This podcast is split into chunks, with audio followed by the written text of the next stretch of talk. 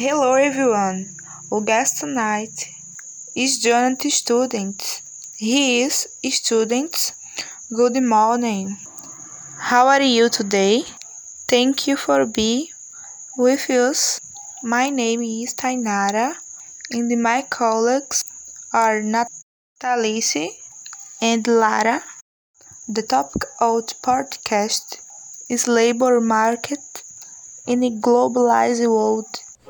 In this podcast, we will talk about the effects of globalization on the labor market, also countries con less artisan more. We'll know that globalization affects many aspects of your lives. But how does it affect the job market?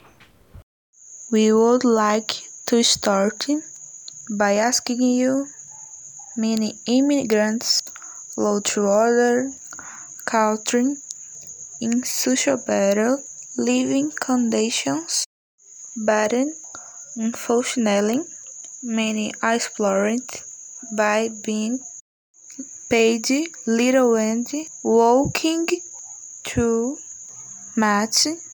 What's your opinion on this? Uh, my opinion, my, my opinion might be a bit controversial um, for those who live here in the country, but I do believe that yes, immigrants they are paid little and they are not given the same opportunities as those born and raised in uh, in the foreign country. Um, our set of skills are not valued as they should, and our qualifications are, are looked down upon in the sense that they don't recognize how much we have uh, worked and how much we have studied before arriving in this foreign country. It takes us two to three years to be accepted, and it's quite demotivating, uh, frustrating to a certain extent. Um, but it also builds our resilience. It makes us stronger. It makes us value every step of the way. Um, it somewhat it's a rupture because when we come to a foreign country, there is always that belief that everything's going to be uh, in pink, tin, in pink tinted glasses, as we call everything awesome, easy, uh, dream come true. But that's not really the case. We have to work several hours, um, shifts that are just endless. Um, and then at the end of the day, we make enough to pay for rent. So it is challenging, but at the same time rewarding. And the result of all this is that we become more resilient and we start to value uh, the place where we come from and uh, and the journey, not just the end result. Right. Let's move to another question. We know that in Brazil there is a high rate of working children, that is, child labor. These children start working very early, usually between four and six year old. How do you think this could be changed? We know that in Brazil there's a high rate of working children. Um, these children start working very early, um, usually between four and six years old. How do you think that could be changed? Um, well, first, policies. The, govern- the government has to come up with strict policies to prevent this from happening. Uh, there must be investment in education. Um, the families have also they, they must also be educated uh, to understand and to to see the value of education uh, because many of them send their children to school but not necessarily uh, thinking that um, these children will succeed and they will have an opportunity especially because it's a, a very um, unequal uh, it's very uh, an unequal country there. Therefore when we think about social inequalities and um, we think that those who are uh, from middle class and higher they are always given a chance whereas um, those from a lower class have to fight and it's hard for them to thrive there must be lots of resilience commitment um, and the families must understand that it takes a while to challenge this oppressive um, moment or this oppressive reality that we face in Brazil. not just in Brazil, but from other countries, uh, in other countries as well. But I can speak only from Brazil, Brazilian from from a Brazilian perspective and from a Canadian perspective as well. Great. Now let's look at the following situation. Some developed countries of silk ship labor in other economic less favorable countries through odd-sized companies that exploit their workers. In this way, do you think that globalization is contributing to poor working conditions in countries that are the cheapest labor? Why? Mm. That's a nice way of thinking, um, and to a certain extent, on the top of my head, I would agree with you. I would see, I would say that yes, um, because trading has expanded, and uh, you can see national uh, brands exported elsewhere. Um, at the same time, you can import the the labor, right? Um, some countries will have uh, more strict rules against child labor or rules that will protect the labor much more than in other countries. Um, therefore, those who have the cheapest labor will be the sort of paradise that big companies or large corporations will try to go in order to reduce their costs. Um, I think more than globalization, the question here is the essence of capitalism, always making a profit, um, having an advantage regardless of the conditions um, that employees and, and workers might end up being. Um, so, a question to be answered, uh, to answer your question, just going back to your question, um, I do believe that globalization plays a critical role in the sense of bringing um, countries where, the, where labor is cheaper um, and reinforcing this, this view that labor should be cheaper. But at the same time, I think the essence of these questions here is capitalism and how we we favor uh, profit over um, living conditions or decent living conditions or decent working conditions. If I were to answer in this way, uh, were to answer this question from this point of view. Technology industrial production are increasingly developed and spreading around the world happily.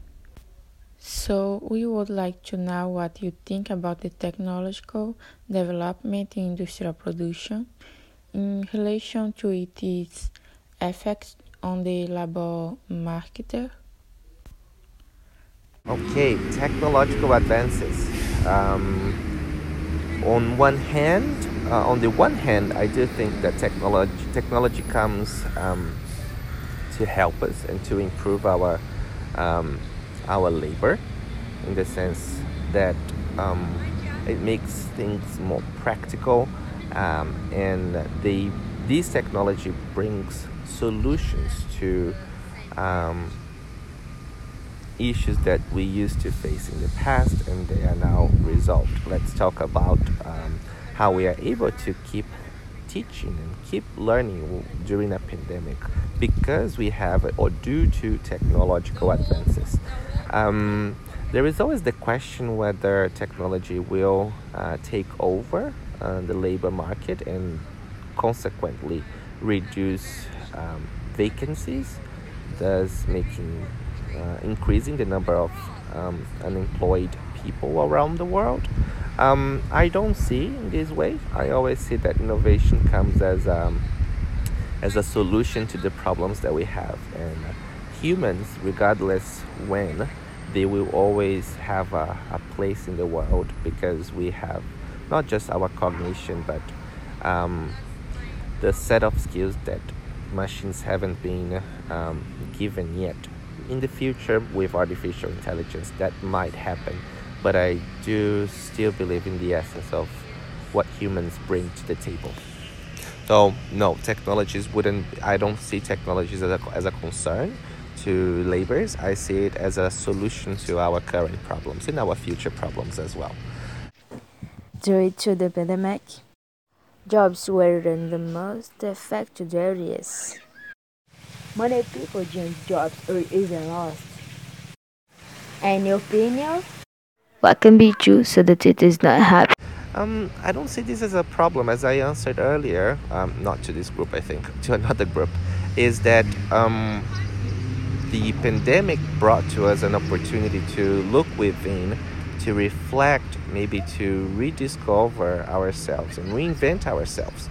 Um, it, it has brought uh, time so that everyone can consider if they are satisfied with their working conditions, if they are fulfilled, most importantly, and if not, it's a window of opportunity. Um, to me, the pandemic came as a window of opportunity for you to um, confirm that this is what you want to do in life, in the sense of the job that you have now, or um, you you have the world waiting for you to come up with innovative ideas to share um, and to succeed.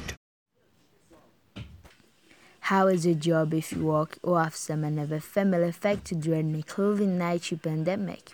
Well, it was the worst and the best. Um, I had three months in which I had from 30 hours, I had a decrease to just 10 hours or so, enough that I couldn't even pay for my rent. Um, that built my resilience. I had to breathe in, breathe out, accept that moment, and start thinking of solutions. Um, that's when I started with my my own company in Brazil and here in Canada as well. That's when I started communicating with um, customers, with other um, collaborators, um, and it just gave me energy to keep keep pushing and pursuing my dream to help others. Um, it was also a time in which, um, when the doors finally opened, everyone was eager to, to hire. And so, within a week or, or so after we had the restrictions lifted, I had three, four colleges and schools contacting me uh, for interviews and um, offering me uh, positions that were not available before. Um, and as I arrived, uh, as I was hired by a few of these companies, I noticed that the time that I was kept at home fighting my own struggles and trying to overcome the challenges that the pandemic brought, they came as a benefit because I came more prepared, I came stronger, and I had a set of skills that I didn't have before. So, all in all, I would say that um, it has been affected. Many have lost their jobs as teachers, uh, but those who persisted have learned a lot and have become better teachers because of this time. Thank you again for participating in our podcast. Your contributions were valuable.